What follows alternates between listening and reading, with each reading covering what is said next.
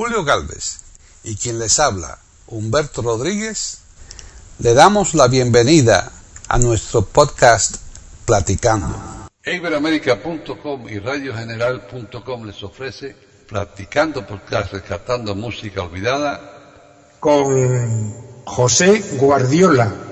Sí, José Guardiola, cantante, no futbolista, un cantante español que tuvo su cenit de fama final de los 50, primero de los 60.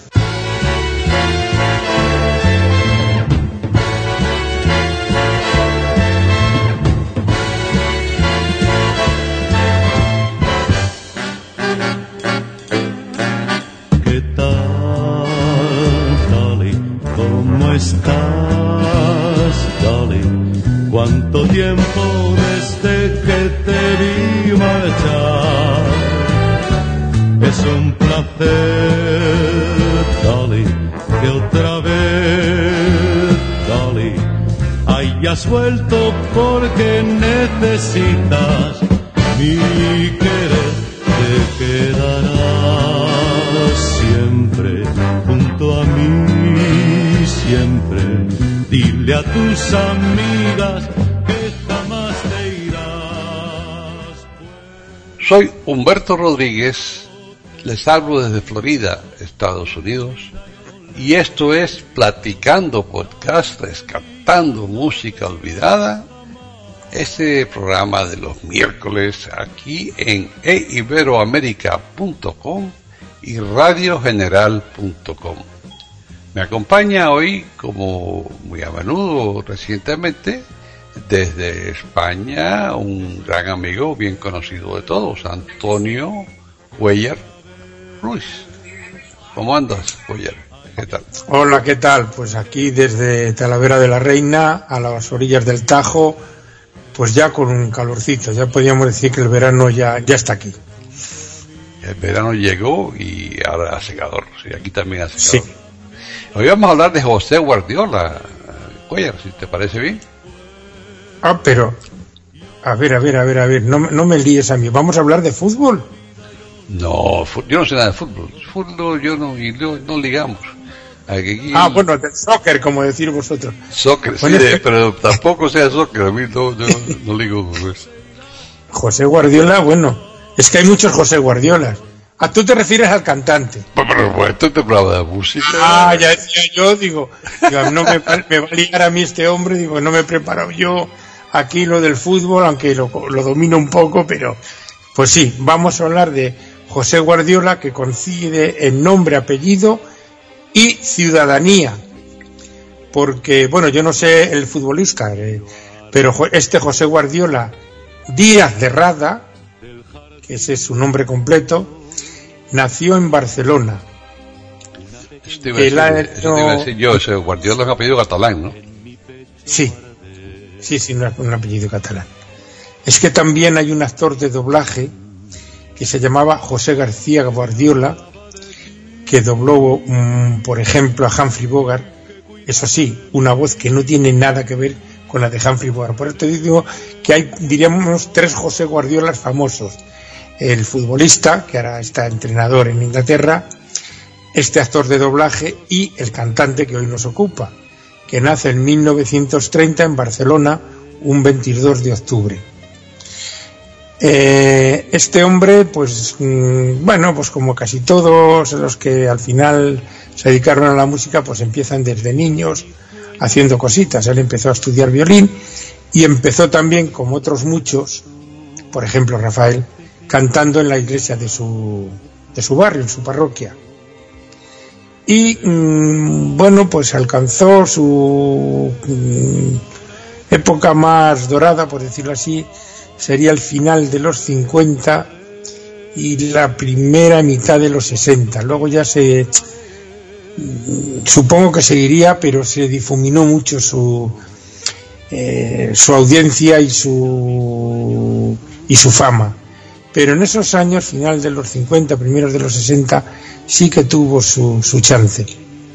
Y bueno, pues tenía una voz, vamos a decir, hablando en tesituras, sería más bien de barítono, una voz agradable, con una dicción muy buena, pronunciaba muy bien, se le entendía muy bien, y también hizo pinitos en el cine, tenía una buena planta el hombre este. ¿eh?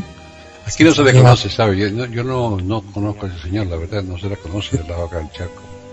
No me extraña. Eh, bueno, mm, aquí en la donde he mirado, dice que en Latinoamérica tuvo fama, no lo sé.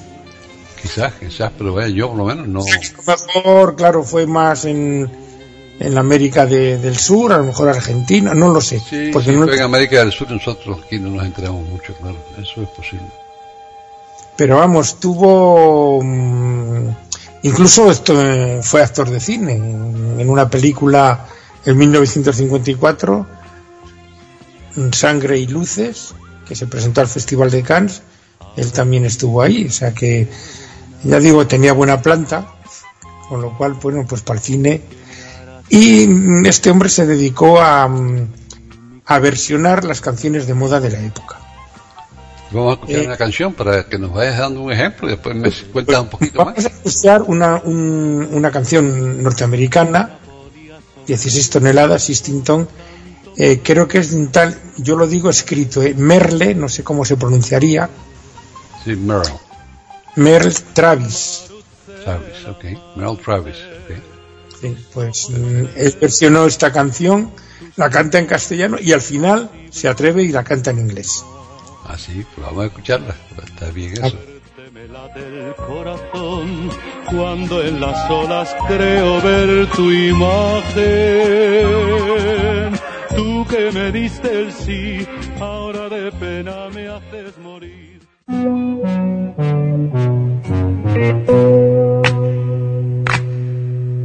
Yo soy un pobre paria minero soy, con mi azadón y mi pala. Y un día gris sin aurora y sin sol, dispuesto a luchar a la mina fui. Sacar sixteen y descargar es misión, viejo, hay que aguantar. Tu recompensa, pobre, ya la tendrás. Cuando hecho polvo, descansarás ya.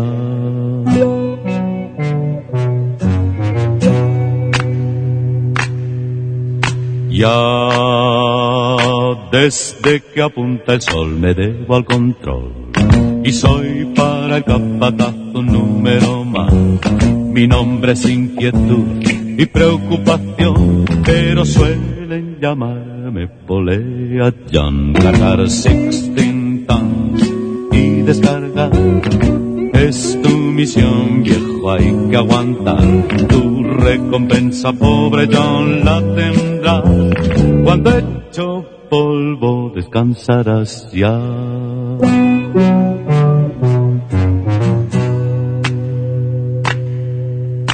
Fue tu vida negra y dura, pobre Jan. Tal vez dirán los que verán mi funeral. Y el jefe dirá, fue un valiente corazón luchando hasta el final. Cargar sin y descargar es tu misión, viejo, hay que aguantar. Tu recompensa, pobre John, la tendrás. Cuando hecho descansarás ya.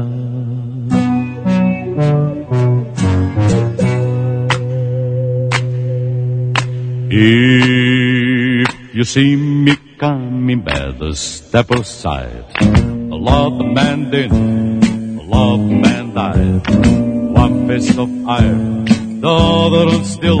If the right don't get you, then the left one will. You lost sixteen pounds. What did you get? Another day older and deeper on that. The same people out to call me God. I can go.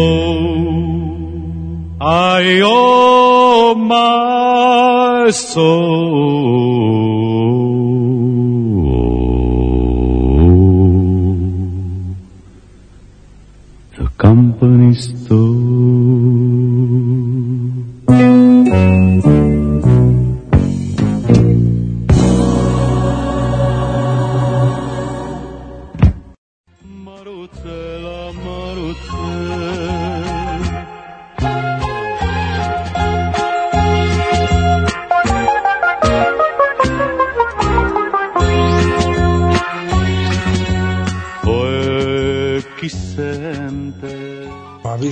Que tiene una voz mm, bonita, buena. ¿eh?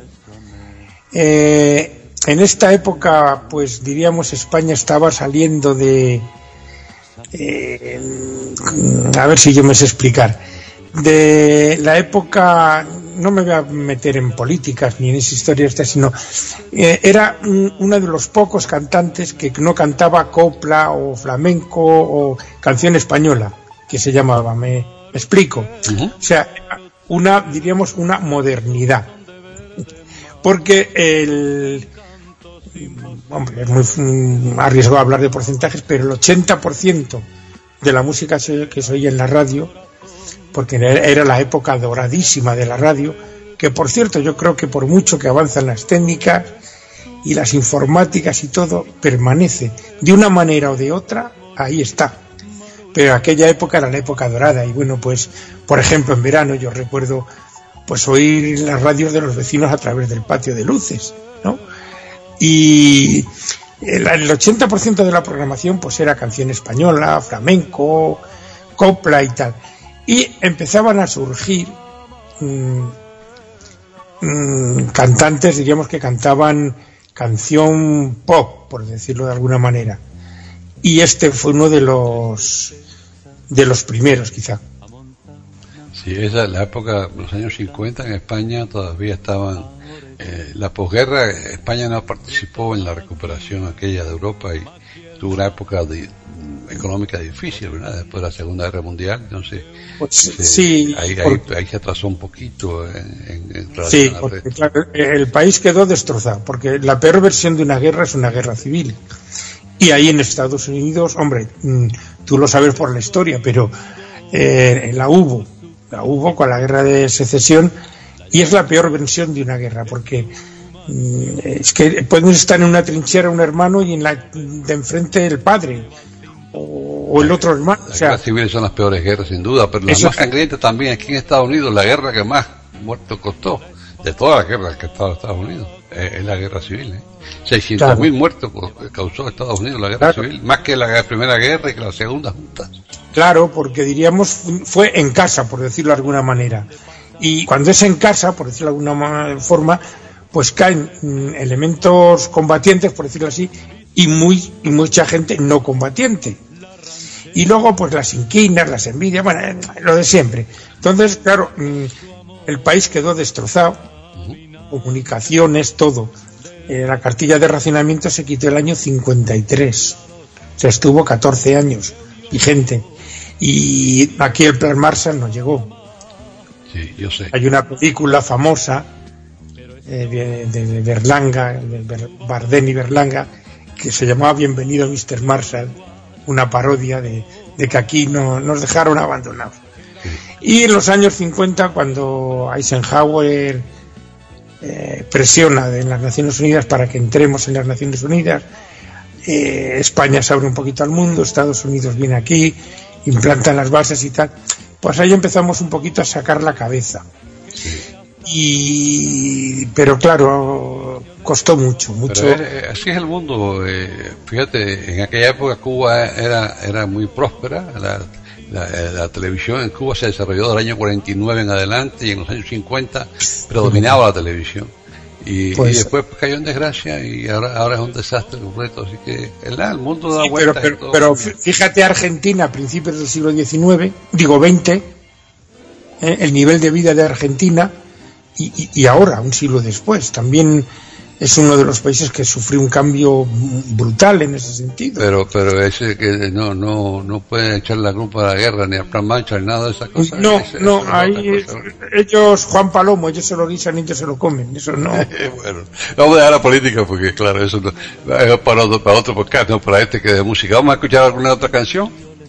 Pues vamos a escucharle cantar un éxito de, de San Remo del año 63 que en italiano es ricorda y en catalán recorda, porque también hizo sus pinitos en catalán, aunque, eh, vamos a ver, no se emitía Eh, se podía oír por la radio muy esporádica, pero no era lo habitual. ¿eh? En gallego se podía cantar, no había problema. Pero en catalán, bueno, siempre hubo eh, la gente de España, sobre todo, claro, se acordará de que Serrat quiso cantar en catalán el año 68 en el Festival de Eurovisión y le dijeron que no. Y tuvo que cantar Marcial, que fue aquella una peripecia también muy curiosa. Pero bueno, mm, de vez en cuando se colaba alguna cosita así y vamos a escuchar esta canción, una canción melódica, una balada preciosa, como era en general la música italiana de entonces, que a mí me encanta, esa época de, de Italia Y vamos a escuchar la canción Recorda. Perfecto, adelante.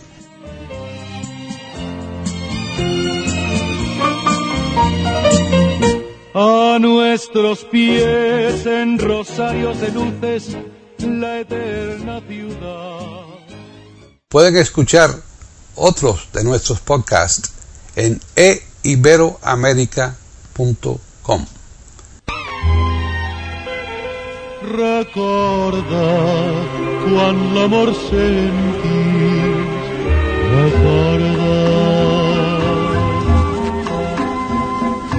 cerques uns llavis que et somriguin i unes mans que amb les teves mans es lliguin en un llaç que durés tota la vida.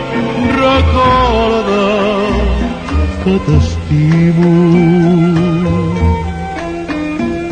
Si algú no t'ha dit que ets adorable, si ningú mai t'ha fet la vida amable.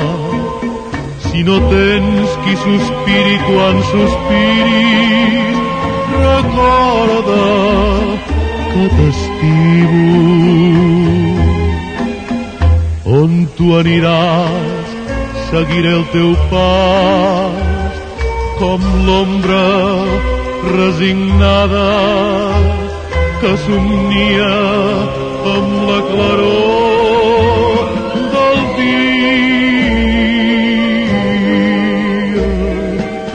sentis el fred de l'enyorança i el turment d'esperar sense esperança quan no hi hagi una mà a prop de la teva pensa, amor meu, que tens la meva. Recorda que t'estimo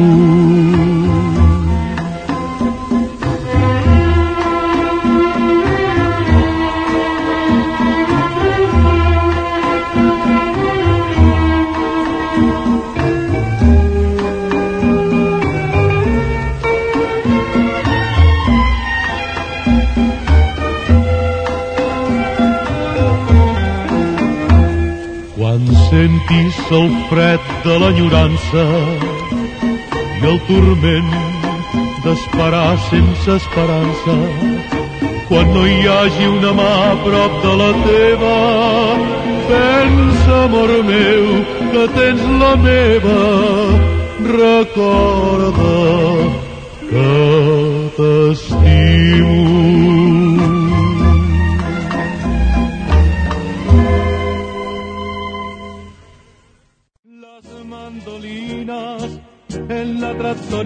tocaban sin cesar. Un tango italiano, un dulce tango que de nuevo despierta un querer que llevaba escondido en mi ser.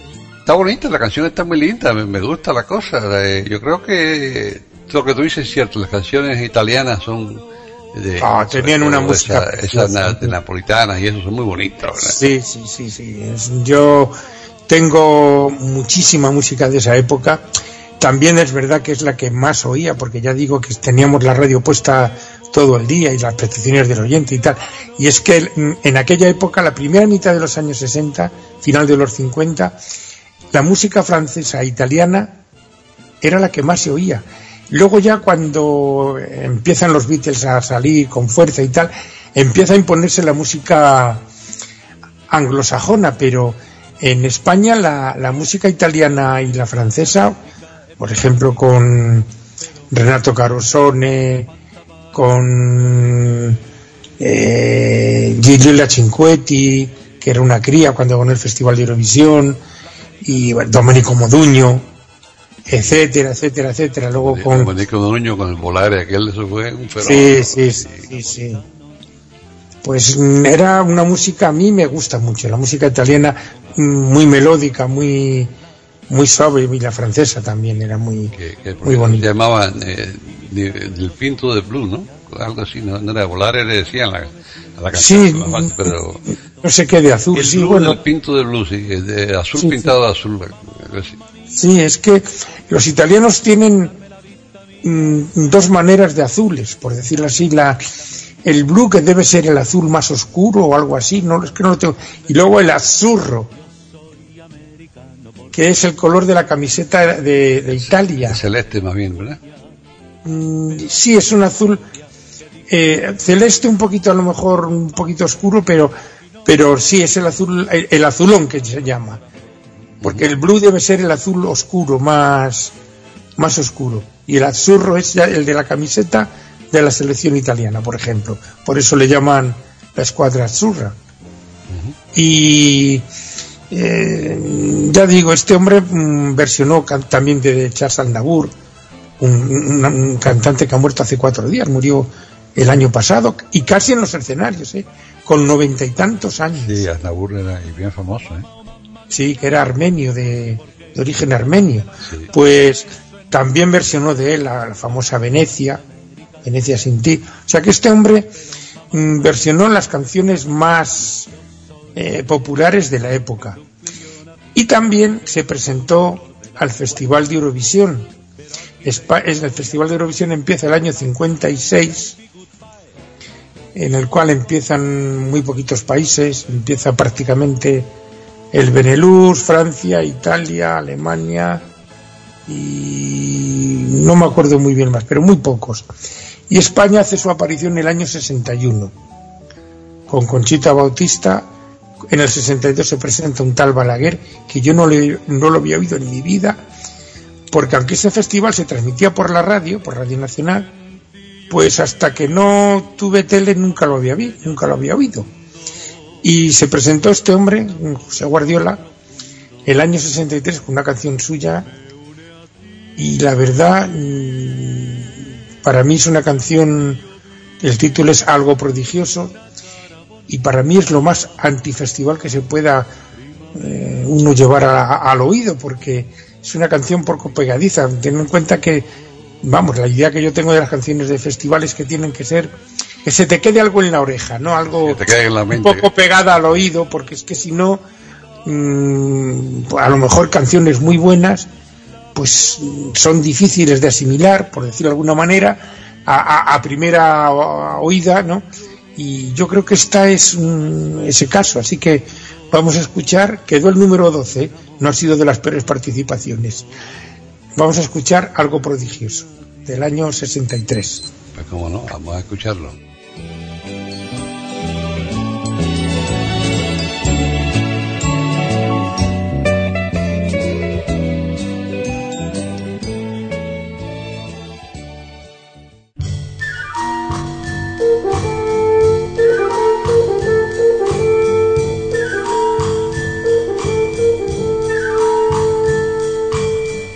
Alguien vela por el niño cuando se quedó dormido. Alguien que un millón de estrellas puso sobre el infinito. Alguien que a las golondrinas a lejanas tierras siempre guiará. Alguien que al desesperado un camino indica que le salvará. Ese algo prodigioso que a mi vida iluminó con un sol maravilloso la ternura de tu amor, tú, solo tú, que en mi vida eres rayo de luz. Tú, manantial de alegría de calma y de paz.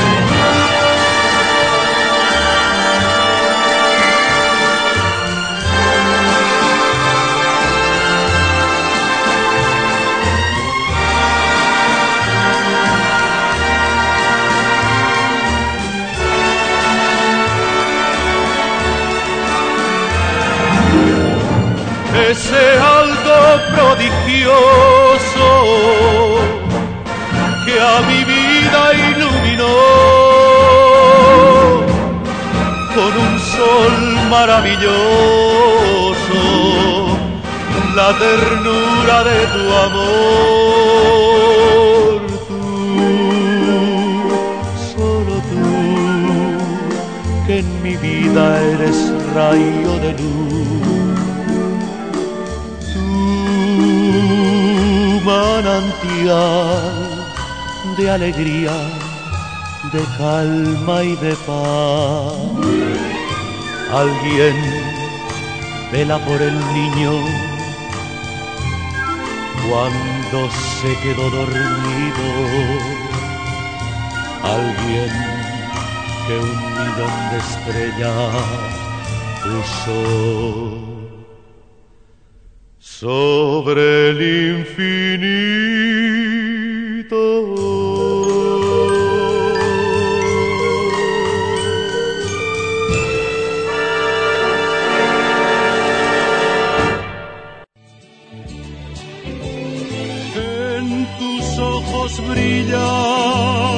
Estrellas que palpitan y tiemblan en tus labios destellos de rubí. En ti yo vi la más bella del mundo. A que sí, a que no es muy habla de Dios, lógicamente, y tal, del prodigio de la vida, de la creación y tal.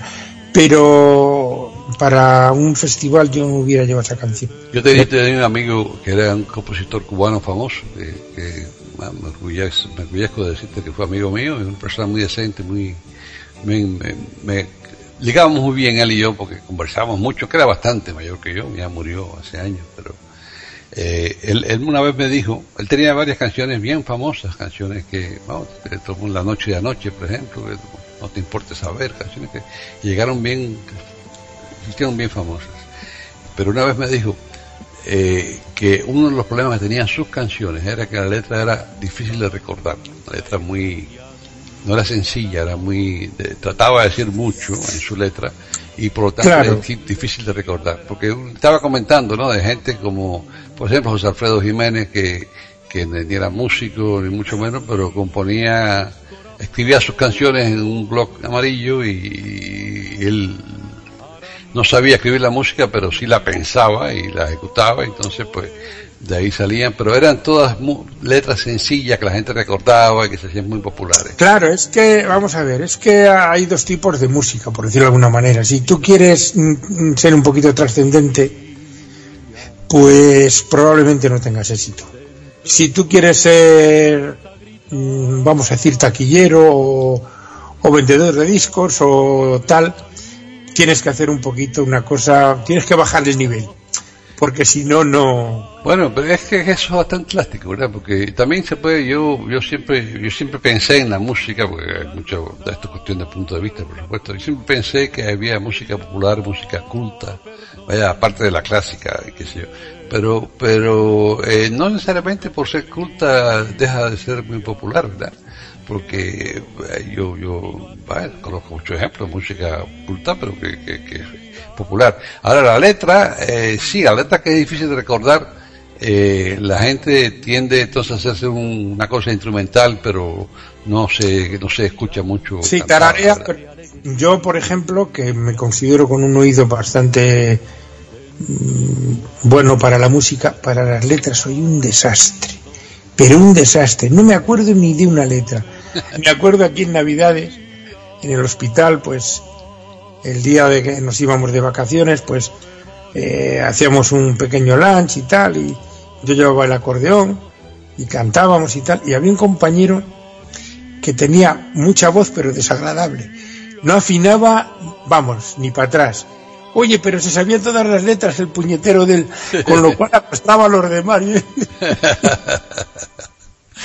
Yo para las letras soy un desastre, no, no recuerdo las letras. Y tú decías antes que, que, no se podía cantar en catalán, pero en gallego sí. Y yo, yo, yo de muchacho me crié oyendo la música gallega, por supuesto, porque mi abuelo, el único abuelo que yo conocí era, era gallego.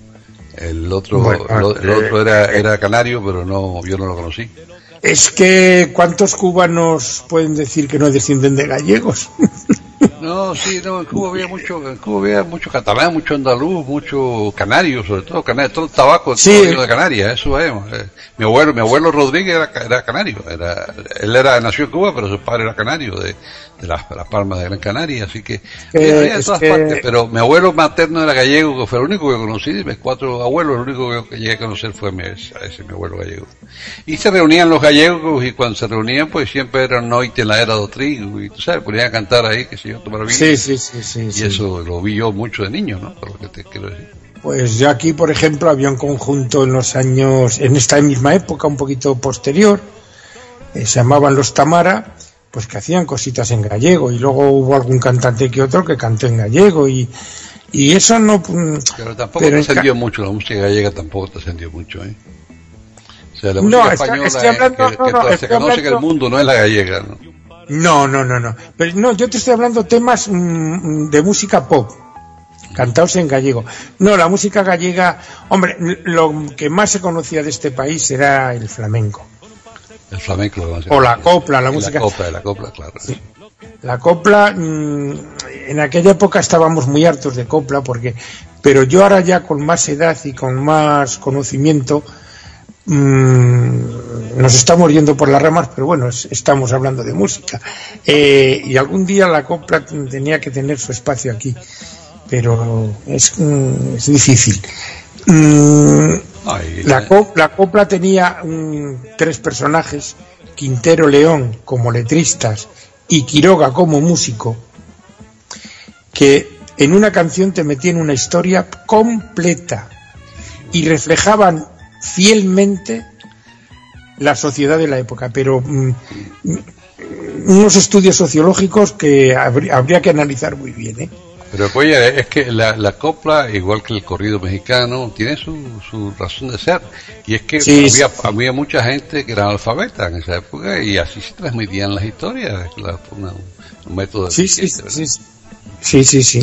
Bueno, Porque vamos a- también son, son cosas que eh, la canción mexicana muy trágica, muy dramática, amores muy tortuosos y la copla un poquito también iba por ahí. Sí, porque, pero, pero reflejan historia, ¿verdad? Cosas que, que se mantienen. Refleja la, la vida. Sí. Y no, no, y, y cuentan historias de la mal pagada, esto, lo otro, todo tiene su historia, ¿verdad? Tiene su cosa. Sí, sí, sí, sí, sí. eh, eh, eso, eso, Pues eh, este cantante, José Guardiola, que bueno, pues mm, yo espero que la gente lo conozca y para mí tenía muy buena voz, una, voz de lo bueno que había y es pues eso de los que rompe con ese estilo y, nos va llevando a la modernidad, ¿no? Y mm, la canción para mí que le dio más más fama, más popularidad por lo entrañable de la, de la misma, porque la canta con su hija, que aquí debe de tener, pues yo calculo que no más de cuatro años. ¿eh? Esta canción es del año 62. Eh, se llama Di Papá y la canta él con su hija y la verdad es que es un, una pocholada que se diría, ¿no? Así que vamos a escucharla. Perfecto, adelante. sin alma pareció. De los dorsales el trino se quebró Pueden escuchar otros de nuestros podcasts en eiberoamerica.com.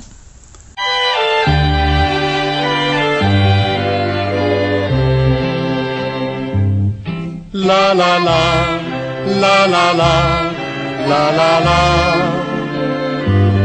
La la la, la la la, la la la.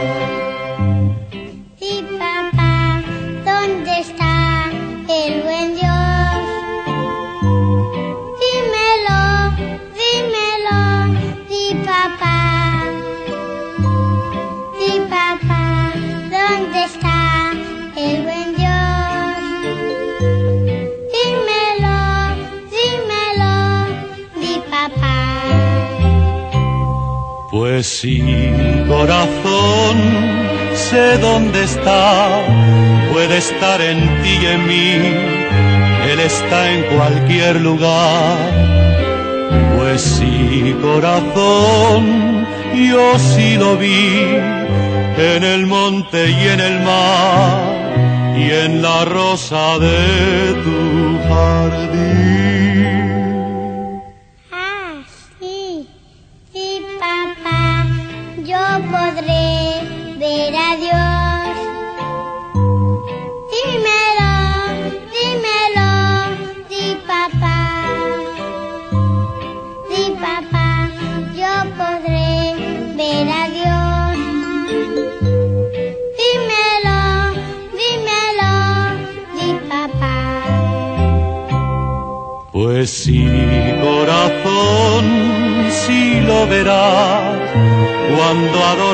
Mamá y obedezcas a papá. Pues sí, corazón, sí lo verás cuando aprendas a rezar y lo llames con ansiedad.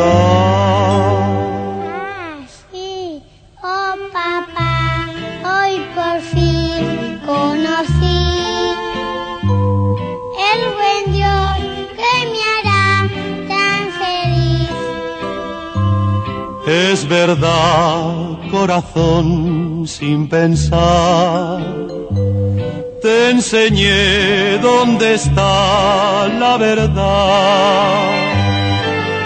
La verdad. La la la,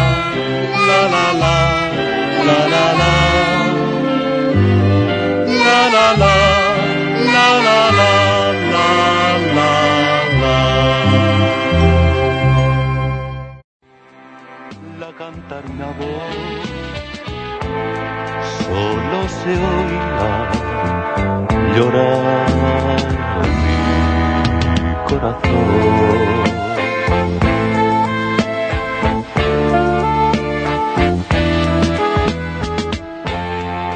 No quiero amor. Te va el viento un poco toda vela, no surca el mar si no vuela. Y Sí, está muy bonito, ¿eh? Está quedando bien, me gusta este podcast. Vamos a conocer a José Guardiola, que por lo menos yo no lo conocía, estoy seguro que muchos de nuestros oyentes tampoco. pues mm, de aquel lado del charco, mm, yo no sé, pone, ya te digo que pone que en Latinoamérica, pero claro, Latinoamérica, eh, si empezamos del Río Grande para abajo, es muy grande. Es muy grande, claro, hay de todo. Y hay mm, cantantes que tuvieron, pues yo que sé, más influencia en unas zonas que en otras. Y, y, por ejemplo, yo no sé este hombre en México, pero por- porque hubo cantantes. mm, el último caso, quizá más conocido, fue Rocío Durcal, que se fueron a México. Gloria Lasso estuvo en México y prácticamente, bueno, murió en México. O sea, hubo mucho cantante que se fue a México, mucho cantante español. México, México siempre ha sido la meca de la música en América Latina, en, en Hispanoamérica. La, la música hispanoamericana, eh, vaya, no- país número uno, México, siempre ha sido. ¿eh? Eso es eh, en, en producción, en cantidad, en, en número, en nombre, número de compositores, en todo. Número uno, México. En su época Cuba fue número dos, pero ya eso pasó la historia y, y claro, está, está, pues, Colombia, Argentina, la cumbia y, y el tango. Sí, eso, la, pero- la, la cumbia aquí se intro, la primera cumbia que yo recuerdo, que fue el año 61, fue la famosa de Moliendo Café. Pero, pero, pero ni la cumbia ni, ni el tango nunca, ni, ni Argentina ni Colombia nunca llegaron a la altura de México, y, de- ni de Cuba y mucho menos de del México. potencial y, de, de y de la variedad, no, no. No, no, la Porque variedad aquí- la cantidad de música que se Sí, producía, sí, sí. de buena música. Aquí mm, proliferó mucho, pues a partir de los años 60, vino mucho argentino. Aquí la música argentina mm, Y es funcionó bonita, bastante ¿eh? bien. El tango tiene a mí, te cuenta una historia, la misma, el mismo cuento, ¿verdad? La misma cosa y es Sí, bonita, sería, diríamos, ¿no? la versión de la copia en Argentina, Claro. Por decirlo. Y este también esa época, los años 20, 30. Y bueno, pues Ah, y alguna canción que también eran los CGM Carretas, esos argentinos, ¿verdad? De- Sí, de sí, la- es una cosa Sí, sí, que trascendió sí. en el mundo entero, así que hay, de todo, ¿no? Pero en términos generales, en México, en México la cantidad de... de bueno, yo creo que no hay ni, ni- ni- hablando de uno en particular, Agustín Lara creo que fue el compositor más exitoso de Hispanoamérica. sí, Eh, sí, sí, no Agustín creo que hay canciones que... hayan que creo que tampoco sabía música. Sí, sí, sí sabía música. Lo que no sabía era cantar y cantaba, pero música sí sabía y mucha, como Roy era un gran pianista. Eh, ese, ese sí era un, no, no, ese era, pero hay canciones, hay canciones como Granada, Granada. Madrid, que vayan, eh, dime otra canción de América eh, Latina que se pueda comparar con Granada. Ninguna, eso se ha, se ha cantado todo el mundo y no muere. Ese tipo de Bueno, cosas. es que, es que mm, por ejemplo, eh, mucho español cuando sale fuera, una de las cosas que canta es Granada. No la canta todo el mundo, todo el mundo. oye, Granada la ha cantado el mundo entero, yo creo. Eso no, en inglés. Hasta los coros del ejército ruso. Sí, sí, hasta los coros exactamente, yo lo he oído. esa- en español. Decían la Virgen Morrena, pero bueno, sí, bueno, está bien, pero eh, vaya, te quiero decir, eh, esa trascendencia no. es una canción universal. Es que hay cosas que, mm, que dejan de ser patrimonio de un país para ser patrimonio universal.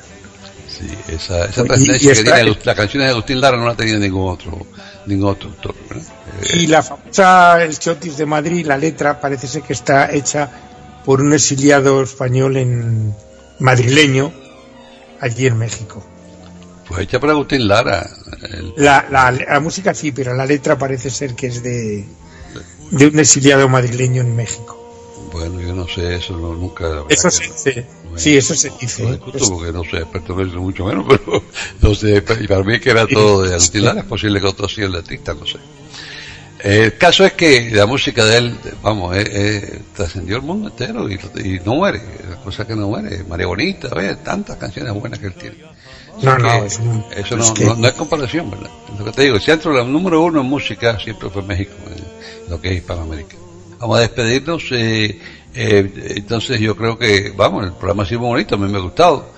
Y vamos a invitar a los oyentes a que nos escriban. Nos escriban por correo electrónico, pueden escribir a platicando arroba eiberoamerica.com.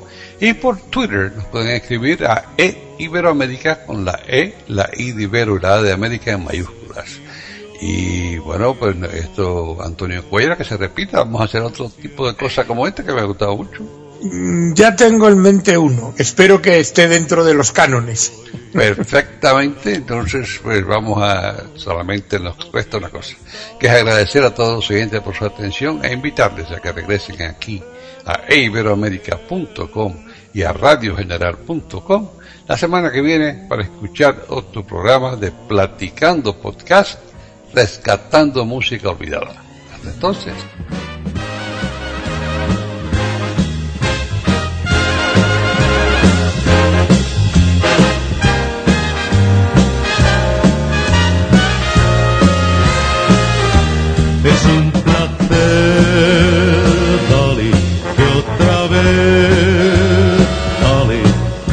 Hayas vuelto porque necesitas mi querer. Te quedarás siempre junto a mí, siempre.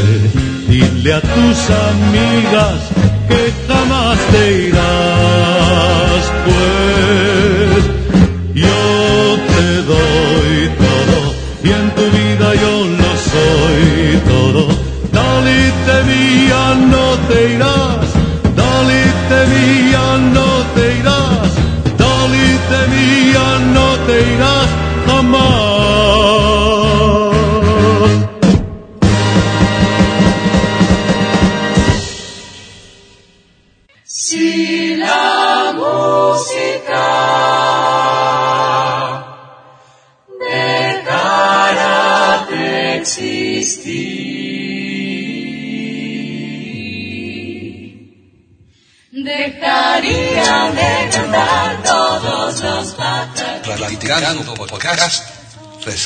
música olvidada.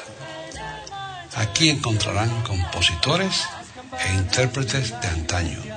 Participación de oyentes que lo deseen, con creaciones propias o aquellas que quieran rescatar. Podcast dirigido por Paqui Sánchez Calvarro. Edición de audio a cargo del productor Julio Galvez Manríquez. Pueden escuchar otros de nuestros podcasts en http dos puntos barra barra e. Pueden escribirnos por correo electrónico a platicando arroba e o por Twitter a e con la e, la i de Ibero y la a de América en mayúsculas.